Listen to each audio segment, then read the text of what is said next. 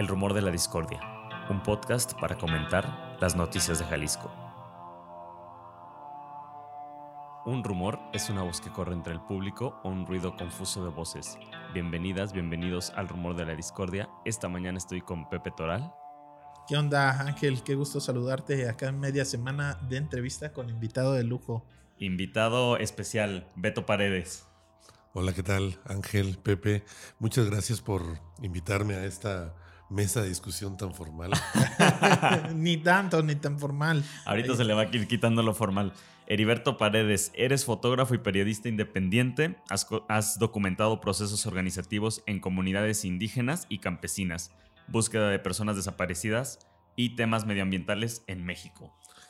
Eso dice el currículum, pero sí. Sí, he trabajado algo sobre eso en algunos años, ya 15 años de trabajo periodístico. Eh, así que pues ustedes dirán. Acá en Jalisco te ha tocado estar. Aquí poco. ¿Dónde no has estado, Beto Bueno, en Jalisco la verdad es que me, me gustaría mucho más eh, como adentrarme en ciertas coberturas, en temas pues del orden eh, justo medioambiental. Eh, yo sé que hay muchas afectaciones a, a ríos, que hay contaminación, que hay un crecimiento, por ejemplo, de los cultivos de aguacate y, que, y todo lo que eso lleva, pues eh, no, no trae nada bueno al medio ambiente, a los ciclos del agua, a todo el desgaste de la tierra, de los mantos acuíferos.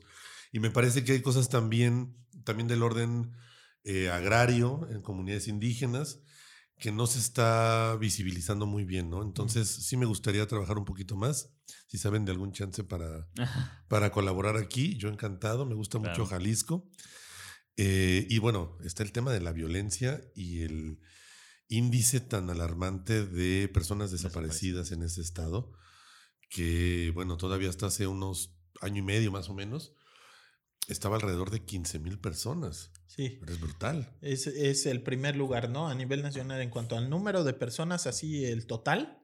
Jalisco es el primer lugar. Ya hace algunos años que se desbancó a Tamaulipas, que era históricamente eh, eh, el lugar en donde estaba peor la situación de personas desaparecidas. Y sí, y ahora ya Jalisco encabezando. Pues podemos entrar por ese tema, eh, Pepe Beto tienes o has sido colaborador de este proyecto que surge de Buscadoras Research Unit, que es un voluntariado estudiantil en la Universidad de Columbia. Se llama el proyecto No Están Solas.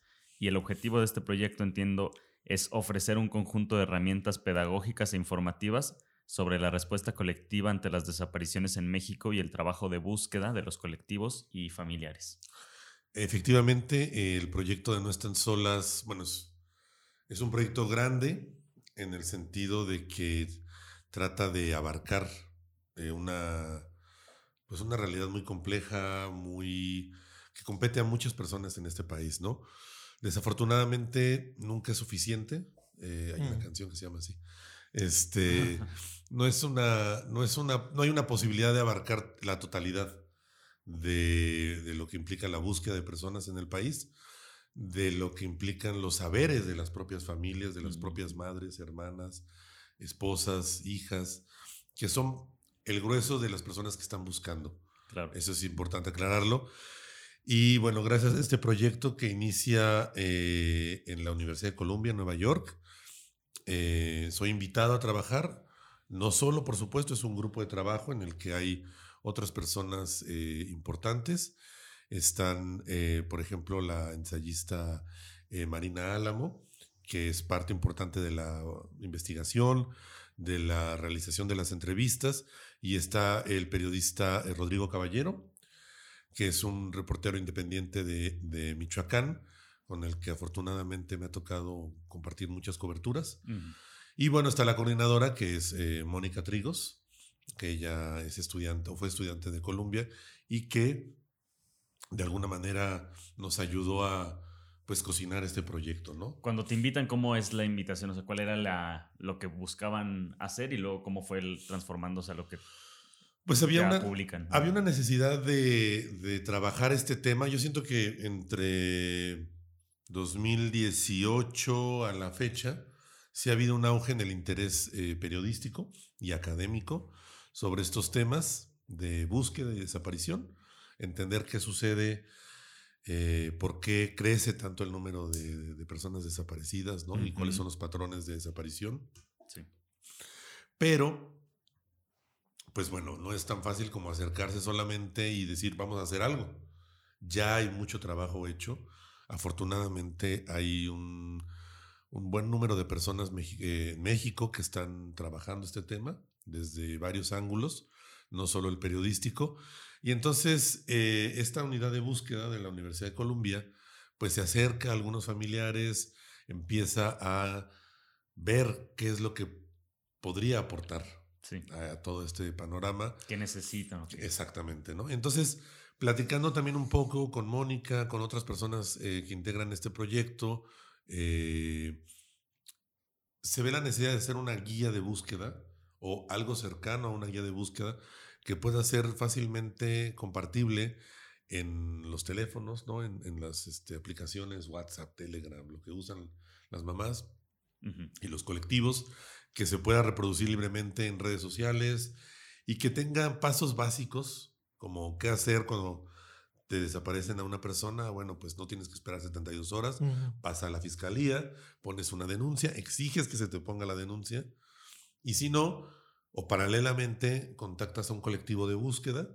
y a través de ese apoyo ya eh, más grande, más abierto, si tú tienes un problema con la fiscalía, el colectivo puede persuadir o puede presionar para que la fiscalía cumpla lo que está marcado por la Ley General de Víctimas. Y a partir de ahí, bueno, hay una serie de procedimientos como la búsqueda en vida en instituciones penitenciarias, hospitales, eh, casas de residencia, casas de rehabilitación, en la calle. Y luego está la otra búsqueda que le llaman búsqueda en campo. Pues, básicamente es buscar en fosas, O en, terrenos o en puntos donde hay indicios de entierros o de, eh, de que hay este tipo de cosas que le llaman cocinas, ¿no? Donde se hacen cuerpos mm, con ácido, con combustible o con sosa cáustica. Varía la técnica según el estado. Y bueno, pues hay toda Incluso se cuestiona el uso de esa palabra, ¿no? Como que no, no se debería de utilizar para... ¿Qué cosa? cocinas. Cocinas. Ah, ya. Sí, ese es un término que yo, bueno, yo no usaría, no, afortunadamente no, no lo acuñé, es algo que yo escuché mucho en Veracruz, en el norte de Veracruz, en Tamaulipas y también en Baja California, donde la existencia de esa metodología de desaparecer cuerpos eh, es, mucho más compleja, es mucho más presente y continúa. O sea que tienen como... pues es este lenguaje coloquial para describir eh, eh, pues esa situación, ¿no? Que lo pozolearon, o sea, este tipo de temas que son súper dolorosos, pero pues en el lenguaje surgen para nombrar pues esos crímenes tan terribles que giran en torno a la desaparición. Y que es un lenguaje que, o sea, yo creo que sí es importante cambiarlo, o sea, yo soy de la postura de que hay que nombrar las cosas de una manera distinta, mucho más precisa y a veces eh, cuidando más bien la dignidad de las personas a las que nos, nombramos. Pero también es cierto que en el cotidiano así le dicen las O sea, es, es lenguaje coloquial, pues, así. Oye, Beto, día a día. Si te podía parar ahí, justo ah, me acuerdo que platicábamos con Camilo Vicente Ovalle, este académico que ha también trabajado mucho el tema en su momento de las desapariciones, pero de la guerra, de la guerra sucia, de la guerrilla en México, ¿no?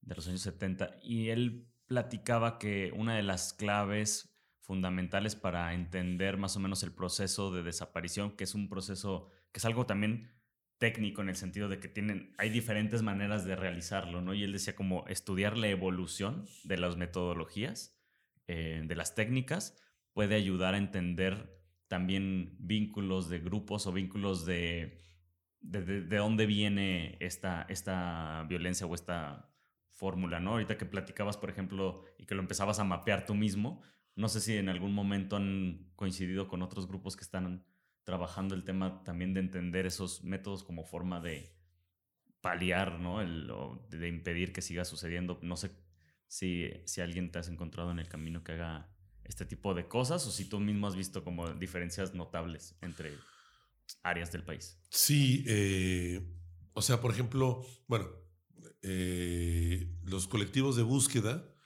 tienen muy claro que buscar en Veracruz es muy distinto a buscar en Michoacán. Y no solo en el, por ejemplo, en el tipo de suelo, el clima, sino en los métodos de Mm. desaparición. ¿Y qué implica un método de desaparición? Bueno, eh, implica trabajo, implica un conocimiento y una especie como de, no quiero decir escuela, pero sí un, Como una especialización. ¿no? una especialización, una tendencia, entonces ya puedes identificar eh, incluso grupos criminales a partir de sus formas de asesinato y sus formas de mandar mensajes y por supuesto sus formas de desaparición. Que es algo Héctor Flores del colectivo Luz de Esperanza de aquí, eh, local, pues nos decía hace poco. O sea que era bien importante eh, la forma en la que vas a recolectar la información en una fosa, porque justamente hasta la manera en la que acomodan los cuerpos, puedes saber qué grupo es quien lo hizo y si eso no se hace correctamente, si no se toma en evidencia de todo, si nomás saca los cuerpos hacia lo güey, este, pues luego ahí es difícil rastrear quién pudo haber sido el responsable justo por eso, ¿no? Mm. O sea, la manera en la que asesinan a la gente y luego la entierran, la Deshacen. deshacen, la descuartizan, demás, o sea, eso ya son indicios de quién pudo haber sido el responsable. Y por ejemplo, ahí en Tijuana está un, un colectivo, es una asociación de búsqueda eh, de personas desaparecidas y asesinadas de Tigres del estado de Baja California, que fue fundada por una persona muy importante en esta materia de investigación, que es el señor Fernando Segueda, que busca a su hijo desde hace muchos años. Pero él, en la plática justo para este proyecto, en la entrevista con él y con otros miembros y eh, personas integrantes de este colectivo, eh, nos contaba mucho de los métodos, por ejemplo, que utilizaban este grupo criminal, los hermanos Beltrán Leiva. Mm.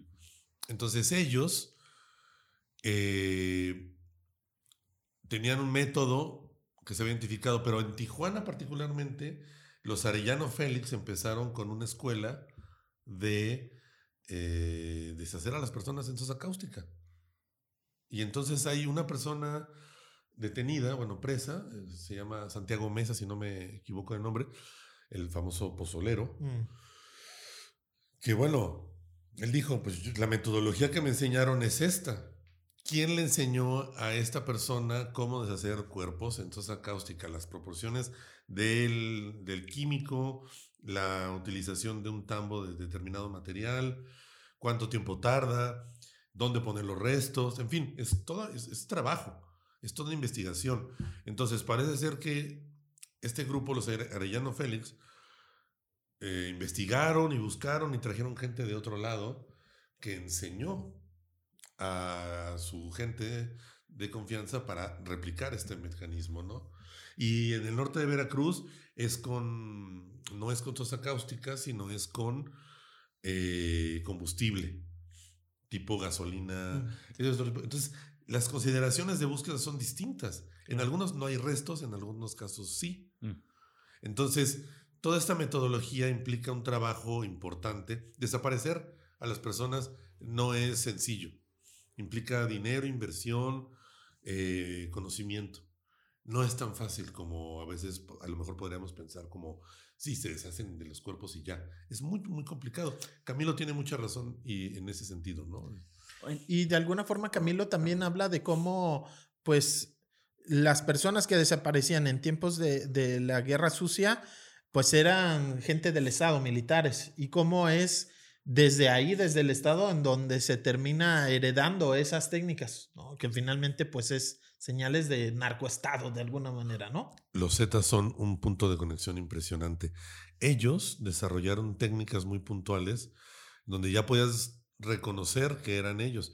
¿Y quiénes eran los Zetas? Pues personas de grupos de fuerzas especiales del ejército, Élite, ¿no? Élite. Que entrenaron en Guatemala, que entrenaron en Israel. Entonces, tienen toda una metodología que fueron compartiendo. En Michoacán hay hasta una periodización, pues un poco informal, porque no se ha sistematizado tal cual.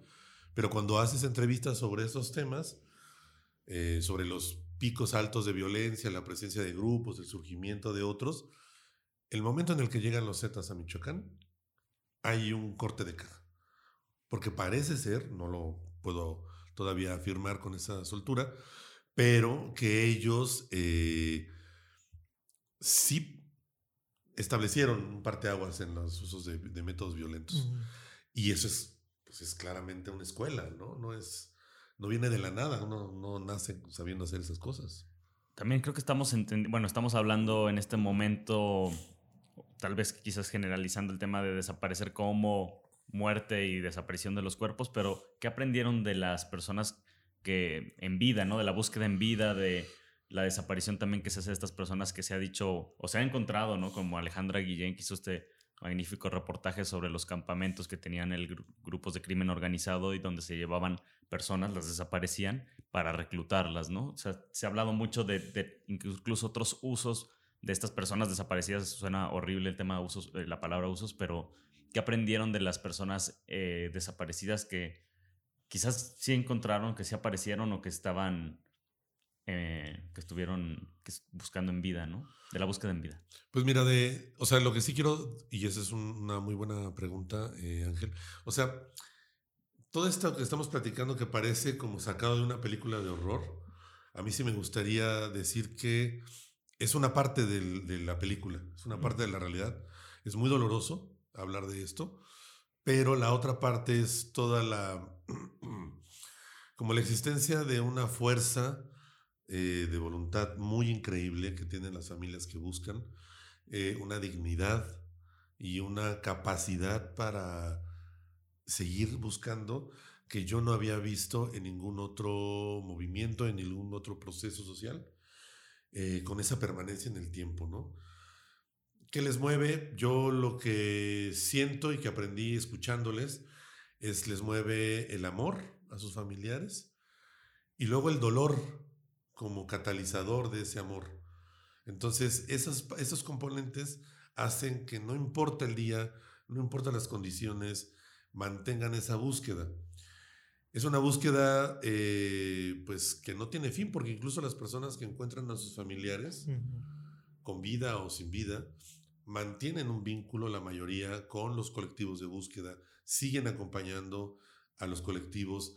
Entonces, lo que yo aprendí es que este proceso social masivo en México eh, es profundamente eh, digno, se mueve a través del amor y el dolor eh, y no, digamos que no, no tiene visos de detenerse. Mm. No es una búsqueda como lo haría la Fiscalía o la Comisión Nacional de Búsqueda, que al final son instituciones burocráticas que aunque lo digan, aunque le digan que no es cierto, para esas instituciones las personas son un número, una carpeta de investigación, eh, un expediente, y no son personas con una vida. Entonces yo la verdad es que siempre he estado más del lado de los colectivos, de las familias, por esa capacidad de humanizar un proceso tan deshumanizante, devolverles la dignidad a las personas que no están, a sus historias, y buscar, buscar siempre con la esperanza de que pueden estar ahí, en algún lugar, en algún recoveco. Claro, desafortunadamente existe esta ambigüedad en donde pues también hay que buscar en fosas o en espacios de ese tipo, ¿no? Pero la esperanza no la, no la pierden y yo creo que no la van a perder.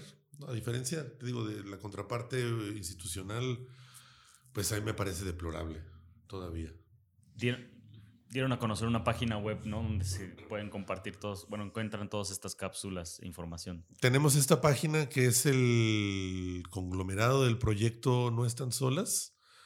Eh, es una página que es buscadoras.mx y lo pueden reproducir en cualquier eh, aparato electrónico, computadora. Es de uso gratuito y el contenido es muy puntual. Tiene una, guía, por supuesto mejorable y perfectible, que es una guía audiovisual de búsqueda, eh, elaborada a partir de 60 entrevistas que hicimos este equipo de trabajo eh, en el que me tocó participar. Son entrevistas que lo tratamos de abarcar buena parte del país, logramos abarcar la mitad y tenemos 60 entrevistas con personas eh, buscadoras la mayoría mujeres. Y entonces, a partir de ese conocimiento que ellas nos compartieron muy amablemente, hicimos esta, estas siete cápsulas eh, que dan cuenta paso a paso de qué es lo que hay que hacer frente a una desaparición de una persona, ¿no? Y luego hay un compilado de documentos, tanto jurídicos como guías de búsqueda que han sido elaboradas por instituciones, por organismos de derechos humanos, por un montón de colectivos. Están disponibles y descargables todas esas guías y documentos. Y luego hay una, lista de documentos eh, pues para, para, consulta. Justo están los, el trabajo de Camilo, está el trabajo de mucha gente que ha investigado, que ha reporteado, que ha puesto su conocimiento en este tema y también está como una especie de bibliografía de consulta de libre acceso. Y finalmente están las entrevistas completas, íntegras, los audios y una galería fotográfica para ilustrar eh, cada una de las entrevistas. Hay dos personas que nos pidieron anonimato en su entrevista, entonces de ellas no hay fotografías. El resto tenemos el consentimiento de, usar su palabra, su imagen y su voz. Y están incluidas eh, personas de aquí de Jalisco que hacen este trabajo todos los días, ¿no? Están incluidas personas de dos colectivos, de Por Amor a Ellos y Ellas, y eh, Entre Cielo y Tierra. Son ocho entrevistas, si no mal recuerdo, de Jalisco. Hay entrevistas de Michoacán, de Colima, eh, la Ciudad de México, Baja California, Tamaulipas, Veracruz, eh, son dos estados. Son dos estados. Formalmente hay personas que buscan en uno, aunque son de otro estado, entonces... Hasta de otro país. Hasta de otro país. Está la, eh, han enamorado, por ejemplo, que nos comparte mucho su búsqueda como una persona de origen hondureño que busca a su hijo eh, migrante. Y bueno, pues también está incluido en la parte de Jalisco. Porque él desaparece. Él desaparece aquí en Jalisco. Entonces, bueno, tratamos de hacer un, una foto más o menos completa siempre va a faltar más y esperamos estar con posibilidades de ampliar la información de esta página. Y que, bueno, siento que es eh, súper importante visibilizar a estos colectivos, a las personas, porque eh, cuando alguien desaparece, lamentablemente, aunque lo vemos en las noticias todos los días y demás, normalmente la gente sigue sabiendo sin saber qué hacer. Y si solo se guían por la asesoría o la orientación que les van a dar las instituciones, no van a saber qué exigir, cuándo les están viendo la cara literalmente. Y las familias, los colectivos ya pasaron por ese eh, proceso doloroso.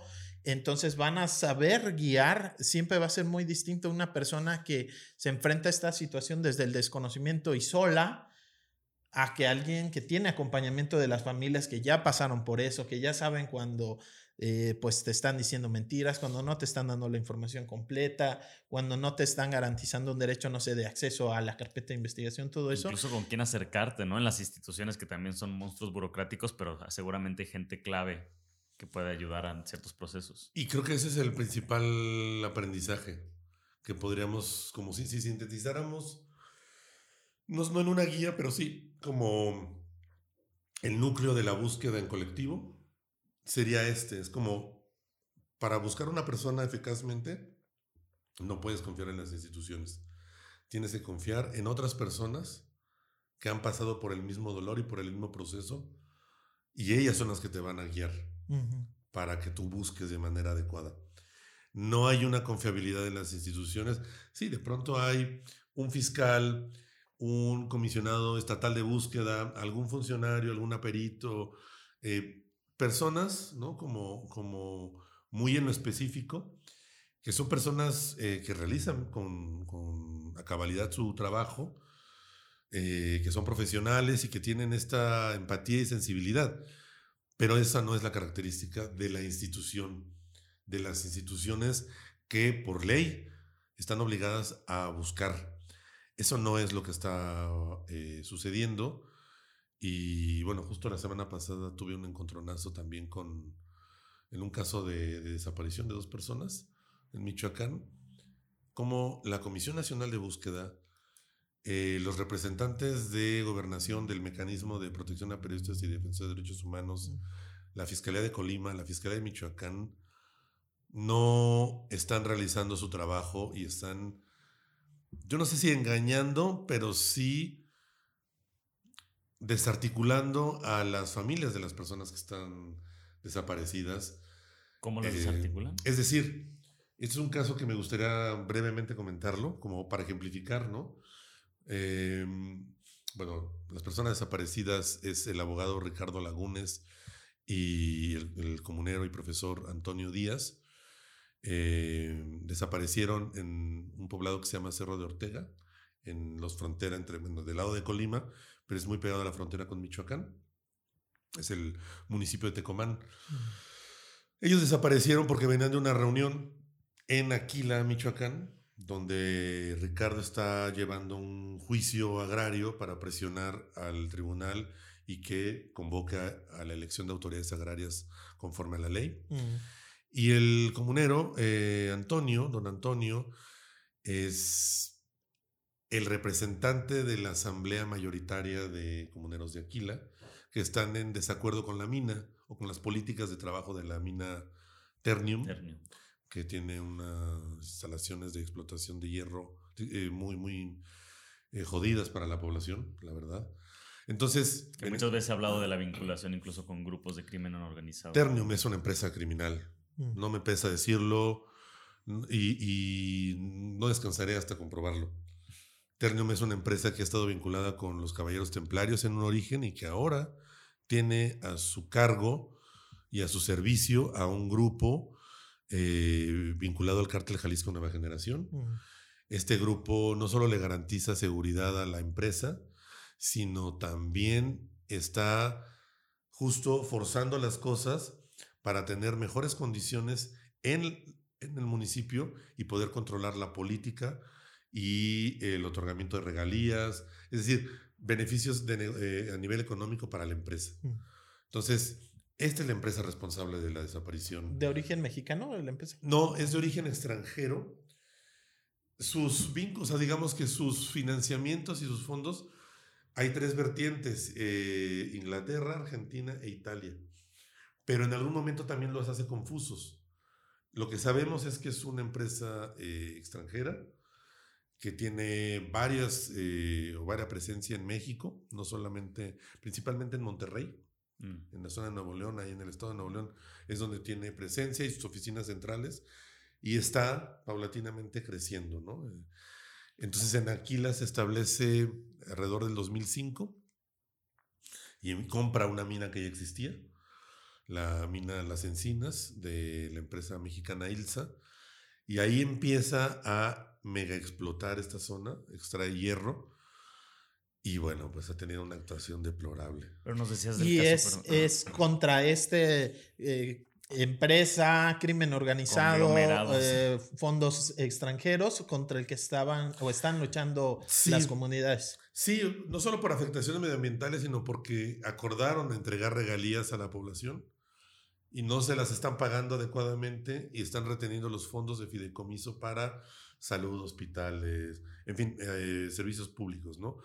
Y estos, estas personas que desaparecieron, eh, Ricardo y Antonio, pues estaban en un proceso que no favorecía a la mina. Mm.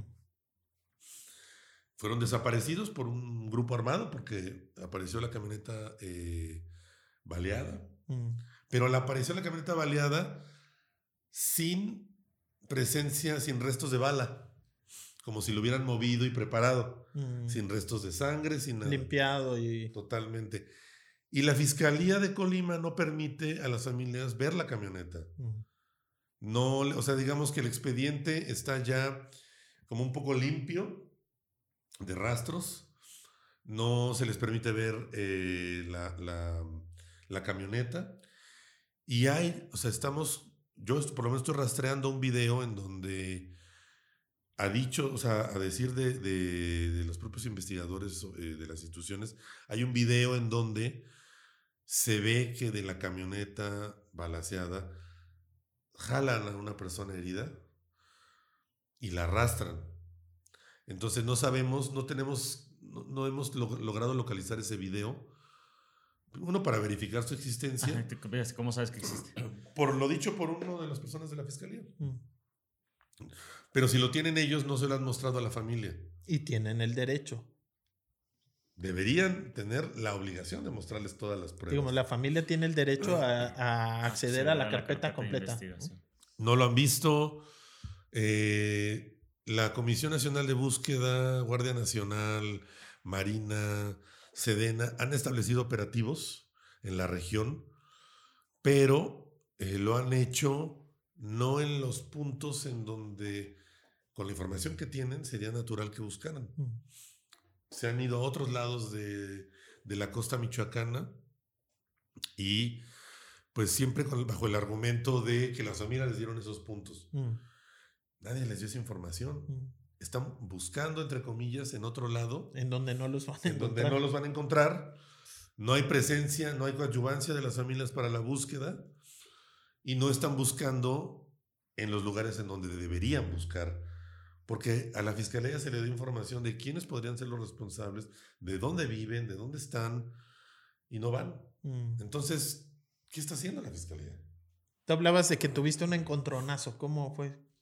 Pues sí, porque estaba realizando un reportaje de otro, con otro tema y me encontré con que en la carretera, eh, la carretera federal 200, Que es la costera, ¿no? que es la costera, eh, eh, digamos que en esa región hay una comunidad eh, indígena muy organizada, que es la comunidad de Santa María Ostula, que empezó a darse cuenta de este tipo de operativos institucionales y no sabían por qué lo realizaban, ni tampoco habían tenido un aviso previo de que iban a ingresar a su territorio. Entonces, estaba yo realizando unas entrevistas cuando vi que iba llegando un operativo, este, uno de los operativos de estos de búsqueda, la comunidad lo, eh, paró ese, ese convoy. Había alrededor de unas 70 personas, eh, mayoritariamente Fuerzas Armadas, Mm. y les pidió que se reunieran para platicar y, y explicar qué estaban haciendo ahí. Y ahí es donde El convoy ya había entrado. el convoy ya venía de regreso de ese día de búsqueda. Eh, fue así como se dieron cuenta. Entonces, eh, ya cuando iban como saliendo del territorio, les, en un filtro de seguridad, hubo esta, este encuentro y, y esta reunión. Y tanto los representantes de la Comisión Nacional de Búsqueda como de Gobernación afirmaron tajantemente que esto era un procedimiento de búsqueda eh, de, de- de Ricardo y de don Antonio. Me llama mucho la atención porque la- la- las autoridades les llamaron de los compañeros, Mm. Perdón, pero es, es una nomenclatura que se usa. Que no les que pertenece. no les pertenece ¿no? a las instituciones, pero bueno, yo me tuve que callar antes de decir otra cosa ahí. Fui testigo de la reunión, fui testigo de que ellos decían que eran las familias las que le dieron los puntos de investigar, que eran las familias, y la comunidad insistía preguntando, ¿no? ¿Seguro que es la familia? Sí, sí, es la familia.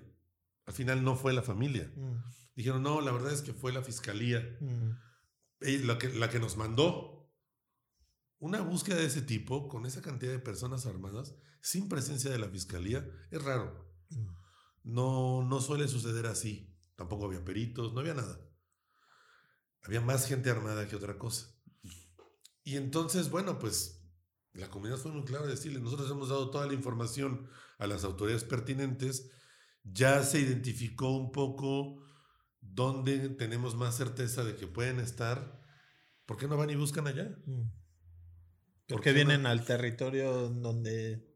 Y realmente es una cuestión muy eh, natural, como bueno, si te digo que los hechos pueden estar, pudieron ocurrir enfrente de tu casa y allá viven los criminales y ahí a lo mejor están las personas desaparecidas, ¿por qué vienes a buscar al sótano de mi casa?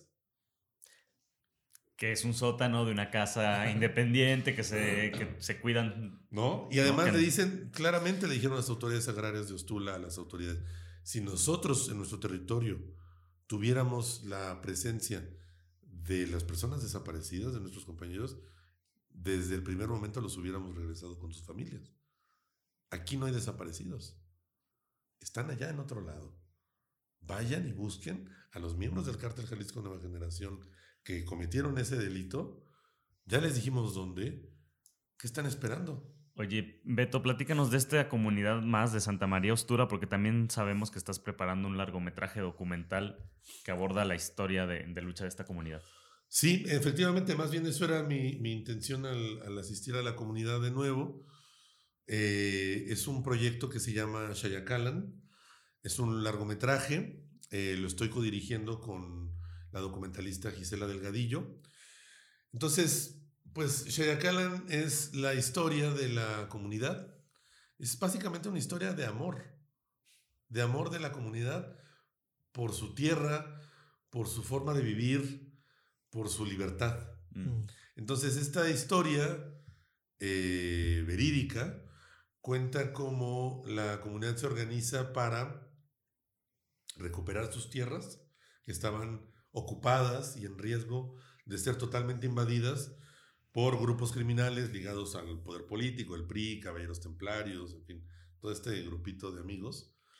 Eh, hace ya unos años de esto, hace ya más o menos 14 años que, que empezó a cocinarse esta, esta recuperación de tierras. Y ¿Qué tipo de logró. tierras? Son unas tierras estratégicas, digamos, empiezo por lo el posicionamiento geográfico.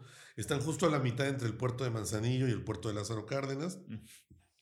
Son tierras en donde eh, antes descargaban lanchas eh, pues llenas de mercancía, de cocaína, de precursores y todo, para transportarlos por las rutas terrestres que han existido en Michoacán desde hace mucho tiempo O hasta sea, la territorio frontera. lindero con el mar, pues son playas. Y son playas, son playas y son tierras fértiles de cultivo y es una tierra hermosa.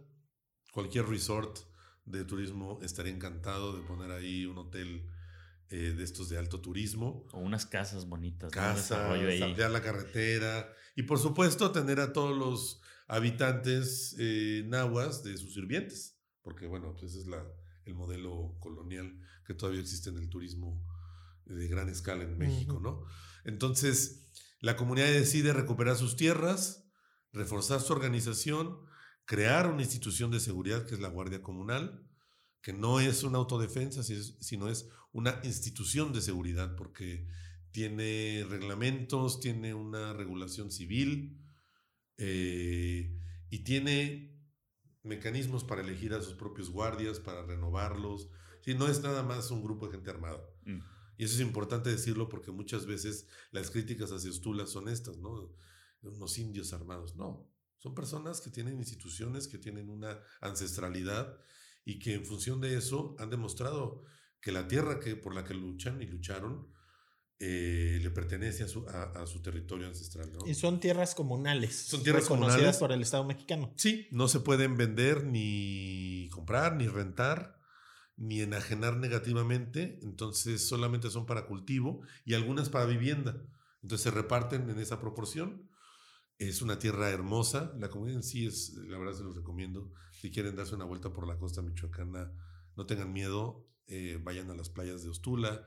La playa más conocida yo creo que de aquí de Guadalajara es La Ticla, porque es una playa de surfers. Aquí en Guadalajara la más conocida, dices es la tica. Sí, porque todos los fines de semana hay gente de Guadalajara ahí surfeando y, y es una playa muy visitada. Hay otras playas eh, donde se conservan, por ejemplo, las tortugas. Mm. Ixtapilla es una de las playas donde hay un centro de conservación de tortugas. La ticla. y- La Ticla, Ixtapilla, está el Zapote de Madero, Manzanillera, Palmasola, y Chayacalan, que es esta nueva, la tierra recuperada de Santa María Ostula. Entonces, nosotros queremos contar esta historia, no en el nivel periodístico. Lo que queremos es hablar con algunas personas que creemos que nos pueden como conjuntar una serie de emociones y de sentimientos para conectar con un montón de gente que no conoce ni México, ni Ostula, ni qué implica luchar por la tierra. Mm. Pero creemos que estos vínculos y este amor que siente la gente y que les motivó a eh, pues dejarlo todo, arriesgarlo todo, son sentimientos y son vínculos que son entendibles por muchísima gente. Entonces estamos apelando a otro tipo de detonantes. Mm. No es el dato, no es eh, La revelación. la revelación, no. Vamos a contar una historia sencilla, aparentemente, amorosa, pero no amorosa en el sentido romántico, Mm. sino amorosa en el sentido vital. Sí. La gente que lucha por, por su vida y lo hace colectivamente. ¿Contra quién lucharon? ¿Quiénes eran las personas a las que había que... Uy, pues había Pues de todavía, todo. ¿no? Todavía hay de todo. ¿eh? En, el, en el rango, ¿quiénes son los enemigos? Hay desde, o sea, hubo desde presidentes municipales, eh, funcionarios del PRI, hubo diputados, hubo caballeros templarios, y ha habido gente ahora, ha habido gente de la comunidad que ha traicionado a la comunidad y ha sido expulsada. Y se pasan realmente, así como en una, como en una obra de Shakespeare, se pasan del lado del mal y entonces atacan a su propia gente. O sea, hay de todo en este tipo de... Pero creo que si dijera quién es el enemigo principal, es eh, la ambición de poder. ¿Qué te genera? O sea, ¿qué ambición nace en ti cuando sabes que tienes una tierra en la que puede crecer lo que quieras? Estoy hablando desde cosas legales, ilegales, todo. Que puedes usar para negocio, que puedes usar para muchas cosas, que te puedes forrar de billete. Pero al mismo tiempo, pues hay otra gente que dice, no nos interesa. Nos interesa que esa tierra sea para que haya escuelas, para que haya, para que los niños jueguen, para que disfrutemos nuestro territorio, no para que lo explotemos. Mm. Y disfrutar también significa sembrar, significa procurar la vida en ese sentido. Eh, no es que no la usen, ¿no? Pero hay formas de usarla. Entonces, creo que el enemigo principal de la comunidad es este germen de ambición que no es precisamente justo, como no es el, el, único lugar del mundo en donde ocurre, sino creo que el principal problema de la humanidad es este, es fácilmente entendible por otras personas. Bueno, pues esto es la narrativa del individualismo, del neoliberalismo, de todo el Entonces, nivel de... Ese es el enemigo. Comunitarismo contra individualismo de alguna manera. Ese es el enemigo. Tampoco queremos hacer los buenos y los malos. Hay muchos claroscuros, pero precisamente en, en esa historia de amor, pues los claroscuros los queremos, no los queremos poner nosotros, sino buscamos que la gente con la que queremos trabajar como personajes de este documental lo planteen, lo digan abiertamente y sea una película que, remueva, que, entre directamente así y entonces diga, ah, ok, esto no se trata solamente de datos o de eh, cifras o una investigación periodística, esto va más allá. Ese es el proyecto que queremos hacer. ¿Para cuándo? Bueno, estamos ahorita en una fase de, estamos terminando la fase de desarrollo, que implica afinar mucho el trabajo de los personajes, determinar si van a ser tres, cuatro, quiénes van a ser.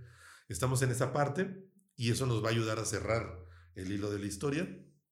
Eh, afortunadamente en este momento hemos tenido buen camino porque hemos participado en plataformas como, bueno, de DocsMX, Estuvimos en un taller regional, luego en un taller nacional. De ahí participamos en un taller en la Escuela de Cine de San Antonio de los Baños en, Cuba. Súper importante. y a partir de ahí, pues como que hemos logrado también ya eh, ampliar el equipo de trabajo. Tenemos una, una casa productora, Abeja Cine, y eh, estamos en esa fase. Hemos metido algunas convocatorias. Esperamos con gusto, o sea, yo ya puse mis velitas a ver si funciona, para, para vernos pronto aquí en Guadalajara, este, en el Festival de Cine, hay varios talleres y convocatorias que hemos aplicado. Y pues vamos a hacer este, cerrar esta parte de desarrollo para ya meternos de lleno en la producción, en el rodaje. Y si todo va bien, a lo mejor me estoy adelantando, pero sería increíble eh, estrenar el año que viene. Mm. No sabemos todavía, depende mucho de, los dineros, ¿no? Muy bien. ya se comprometió aquí en el rumor de la Discord. Oye, ya, ya llevamos un buen rato de plática, pero a mí me gustaría que nos platiques un poco este enemigo que tú ves, ¿no? Eh, cómo, cómo eh, ves que avanza acá en Jalisco y el tema del aguacate que ahí en Michoacán lo has investigado mucho y bueno, aquí en Jalisco eh, el año pasado ya se da la certificación por lo menos en 10 municipios de Jalisco para exportar aguacate a Estados Unidos y todo eso que generan esta ambición, ¿no? De, poder de, la que hablabas. Pura ambición. O sea, esa ambición que se combina también con una falta de, yo siento como de fortalecimiento del mercado en otros productos. O sea, porque la gente no solo come aguacate, ni aquí ni en Estados Unidos.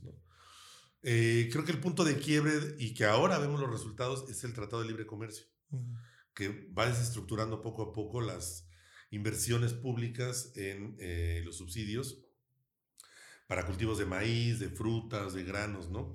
Entonces lo que genera es que como eso no es rentable, no en ese momento, sino 20 o 30 años después es que vemos las consecuencias Entonces, el aguacate, pues, digamos, como una especie de plaga, se va, va creciendo y si, digamos, yo Jalisco veo que mi vecino Michoacán, pues, cambió su carrito por un trocón, ¿no? este, y trae dinero y, y, ¿no? Se ve y dices, oye, pues, a mí esto de cultivar maíz o mi tierrita, pues no me está dando, porque no invertimos en aguacate.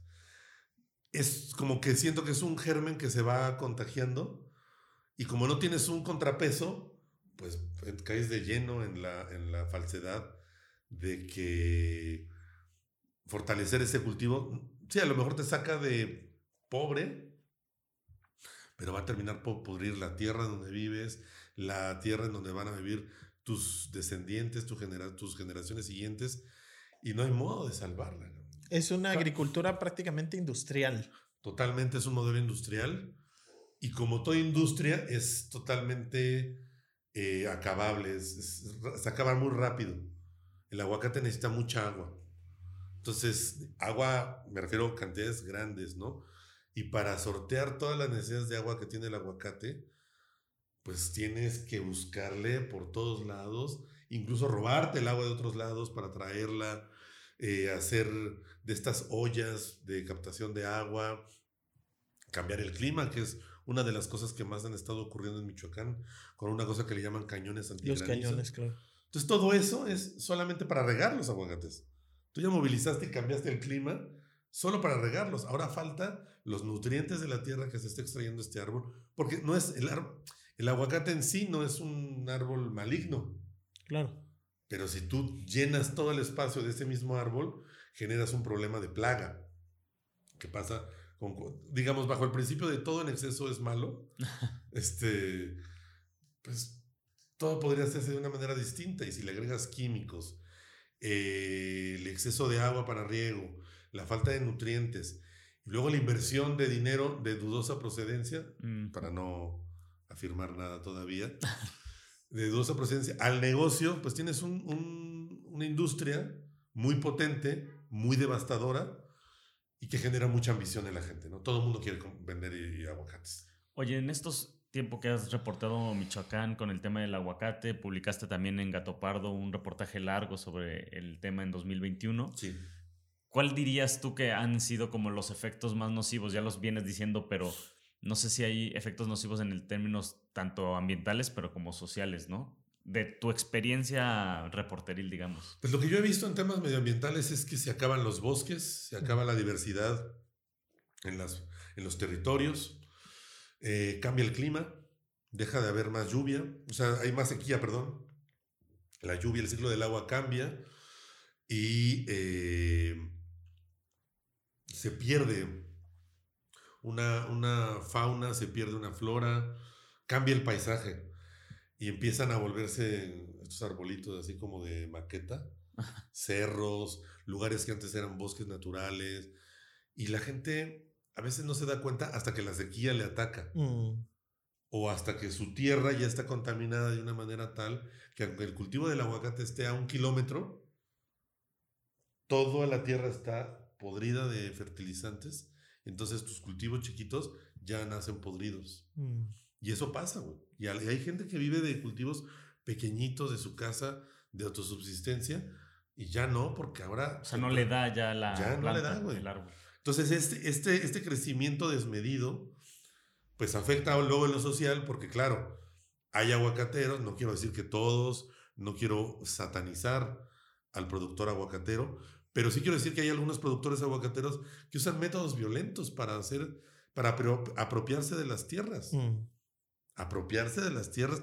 Ahí está el caso, en, precisamente No Están Solas, hay el, la historia de una chica que se llama Laura Orozco, en la que su familia fue afectada de una manera irreversible porque desaparecen a su papá, a su hermano, a otro. O sea, tiene. Les, les, pido, les recomiendo que escuchen la historia de, su propia voz, porque ellos son productores aguacateros pequeños mm. y fueron afectados porque pedían las escrituras de las tierras, porque estaban en orden Y es más fácil, yo te robo las tierras porque tus tierras están escrituradas con el uso de suelo comercial y no forestal. Mm. Y hacer ese cambio es mucho más complicado en lo legal que robártelas. Y a ellos les robaron las que ya están cambiadas. Las que ya están cambiadas o las que ya siempre estuvieron como orden comercial. Y las tierras de esta familia, de la familia Orozco, eran de orden eh, de uso de suelo comercial. Y estaban bien, o están bien. No entregaron las tierras. La familia continúa produciendo aguacate a menor escala. Pero tuvieron que sobreponerse, cuidarse a una amenaza que a otras familias les ha costado la muerte. Y han devastado. ¿Por qué? Porque hay una ambición. Ellos, las personas desaparecidas, no han, no han, regresado. Este, eh, Laura, Laura busca constantemente. Es una mujer muy brillante en materia de reflexión sobre la desaparición. Ella ha estudiado eh, mucho este proceso precisamente en la parte histórica y además tiene una reflexión en lo que acontece ya a nivel nacional y la verdad es que su, participación en estos procesos de búsqueda es fundamental. También la gente en lo social, en las comunidades, se ve un bienestar, son, tienen mejor calidad de vida en Michoacán, en los lugares, digamos, donde más se siembra y se produce aguacate. Pues hay extremos, hay extremos, no sé, Tancítaro sí tiene un cambio de vida respecto al momento en el que el aguacate no era un negocio tan fuerte, una industria tan fuerte, y ahora. Pero también yo la verdad es que yo no me como mucho el cuento de que no hay pobres.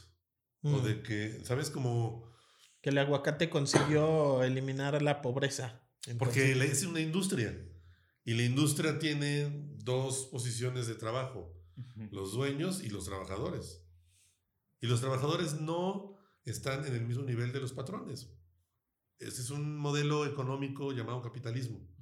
Entonces, yo dudo mucho de que esa jerarquía haya desaparecido. Ahora, también está el caso de los cortadores de la fruta, las personas que trabajan, pues serían los obreros, la escala más baja, que son de otros municipios y van a los lugares donde hay más huertas y son contratados para eso. ¿Les significa un ingreso? Sí, pero no significa que en sus comunidades de origen estén mejor. Claro. Es un trabajo.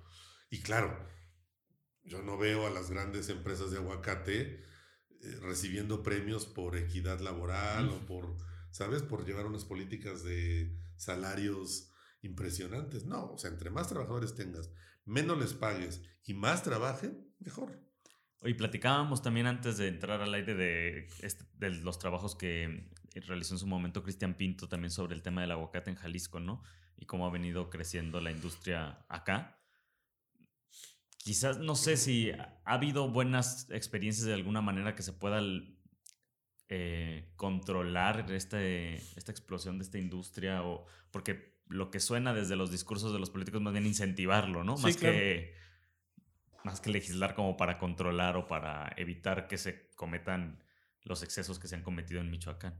Sí, se promueve la agricultura industrializada de aguacate, también de las berries, ¿no? Los frutos rojos, muy duro, que esos además pues requieren invernaderos, es un cultivo eh, distinto al del aguacate, pero que igual ha traído un montón de deforestación, de extracción de agua, acaparamiento, este, bueno, ah, en datos oficiales, nada más en el sur de Jalisco en los últimos 10 años, el Instituto de Información Estadística y Geográfica del Estado tiene documentada más de alrededor de 4.000 hectáreas en 10 años de bosques y selvas solamente en 5 municipios del sur de Jalisco.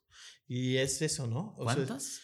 Eh, cerca de 4.000. Para que nos demos una idea, todo el bosque de la primavera tiene 30.000. Entonces, más de la décima parte del bosque en 10 años se la chingaron para poner aguacate, para poner berries, agave también, porque luego eh, el precio del agave se dispara, mucha producción de tequila y luego hay unos eh, dramas tremendos económicos porque luego se cae el precio y entonces toda la inversión que hicieron en años, porque además se tarda entre 4 y 7 años lo que requiere el crecimiento del agave para poderle sacar, para poderlo utilizar en la producción. Entonces, pues también es ahí especulativo, pero en ese proceso ya acabaste con bosques, este, eh, un ciclo que ya no vas a poder recuperar o no en, en a, corto tiempo, pues, ¿no? Entonces, pues está tremenda. Por ejemplo, este cultivo de berries es muy interesante porque también está empezando a crecer en Michoacán. Yo lo vi mucho justo en el sur de Jalisco, en un municipio que se llama Tuxpan, que conozco más o menos el lugar y ahí me decían una cosa horrible de que a los trabajadores les pagan con una tarjeta. Mm. Y esa tarjeta, o sea, no es dinero, es como te doy tu tarjeta de débito, pero no la puedes usar más que en el supermercado. Tienda de raya, ya casi. Sí, la tienda de raya digital. Es una tienda de raya. O sea, hay muchos siglo XXI. Hay muchos lugares en donde ese sistema de tienda de raya funciona todavía. Quiero, quiero ser honesto. Eh, me he encontrado con mucho esto de, no, mira, te pago con un vale, pero el vale, ah, pues aquí en mi tienda o aquí en... Y ahí dices, bueno, pues es explotación pura y dura, ¿no? Esto le pasa ahí, pero además, eh, en el caso de esta empresa mm, Driscoll, Driscoll. Eh, está, tienen un refrigerador enorme, una planta refrigeradora ahí en el municipio de Lagunillas, en Michoacán, está entre Morelia y Pátzcuaro. Eh, justo las comunidades de ahí, las personas que están resistiendo a eso, las entrevistamos porque ellas nos plantearon precisamente para este reportaje de los aguacates dos cosas fundamentales. Uno, la evidencia de la contaminación del suelo a distancias ya considerables del punto en donde se está llevando a cabo esa agroindustria. Dos, las sequías. Brutal sequía. En un lugar donde incluso se ve nublado, pero los cañones antigranizo impiden que llueva. Y lo otro que es muy importante en esa reflexión que hicimos con los comuneros de Lagunillas, con los campesinos de ahí, es la estructuración del modelo agroindustrial, en donde si no es aguacate, puede ser berries, puede ser el agave, pero también puede ser la amapola. Mm. La amapola es una planta que requiere pues también un tiempo de floración, un tiempo de la extracción de la goma de opio, ¿no? Eh, necesita trabajadores para eso, trabajadores especializados y funciona y ha crecido mucho a partir pues de la demanda que tuvo en Estados Unidos principalmente, en Europa. Eh, esta demanda ferviente por ropiáceos, pues hacía que de pronto ya no solamente en el Triángulo Dorado se produjera, ¿no? Empezaron a crecer en Guerrero y luego en, en otras zonas a multiplicarse estos cultivos de amapola. Ahora los, eh, digamos, productos químicos como el fentanilo y, nuevas generaciones de metanfetamina han reducido la demanda de estos opiáceos naturales. Pero el modelo es exactamente el mismo. Entonces el problema de fondo no es, no es que el aguacate sea malo o las berries sean malas o incluso el tequila, ¿no? es el modelo agroindustrial que responde a una demanda económica eh, que está basada en cosas muy pendejas como las modas. La moda de comer el avocado toast. Ah, porque a un país se le ocurre que es hiper saludable desayunar una tostadita, pan tostado con aguacate. Puta, pues en función de eso, llenemos el mercado de aguacates. Ah, porque hay un Super Bowl y entonces la población come eh, guacamole. Forremos el guacamole. O sea, y este... El mercado de guacamole. El mercado de guacamole. Entonces todo eso genera eh, una hiperproducción. No importa si detrás de esa hiperproducción está la muerte de un territorio o de muchos territorios, la pérdida irrecuperable de bosques, de zonas naturales y de gente.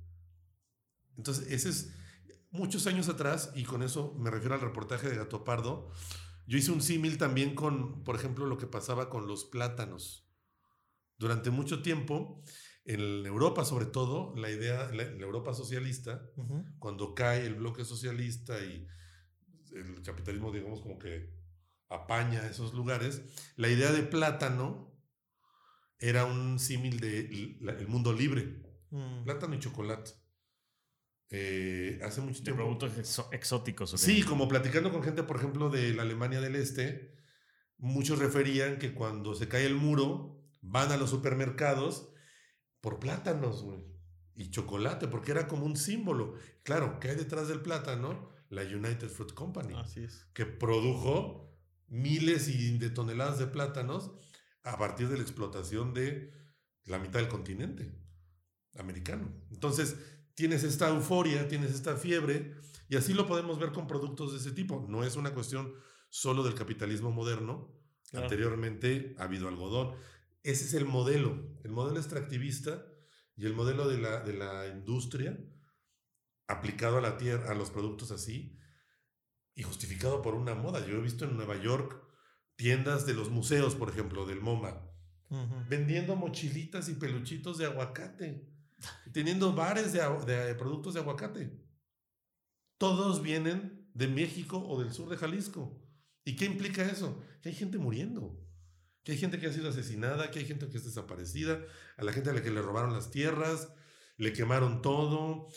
Eh, el bosque, ¿no? Que antes proveía de agua una zona, un bosque diverso, eh, bonito, donde la vida crecía naturalmente, ahora son puros sembrados de aguacate, con gente armada vigilándoles, porque es un negocio. Para que en Estados Unidos se vendan esas cositas. Yo, yo hasta me tomé una foto con una mochilita de aguacate. Dije, "Esta es una. O sea, conozco los dos extremos. Y el camino es una mierda.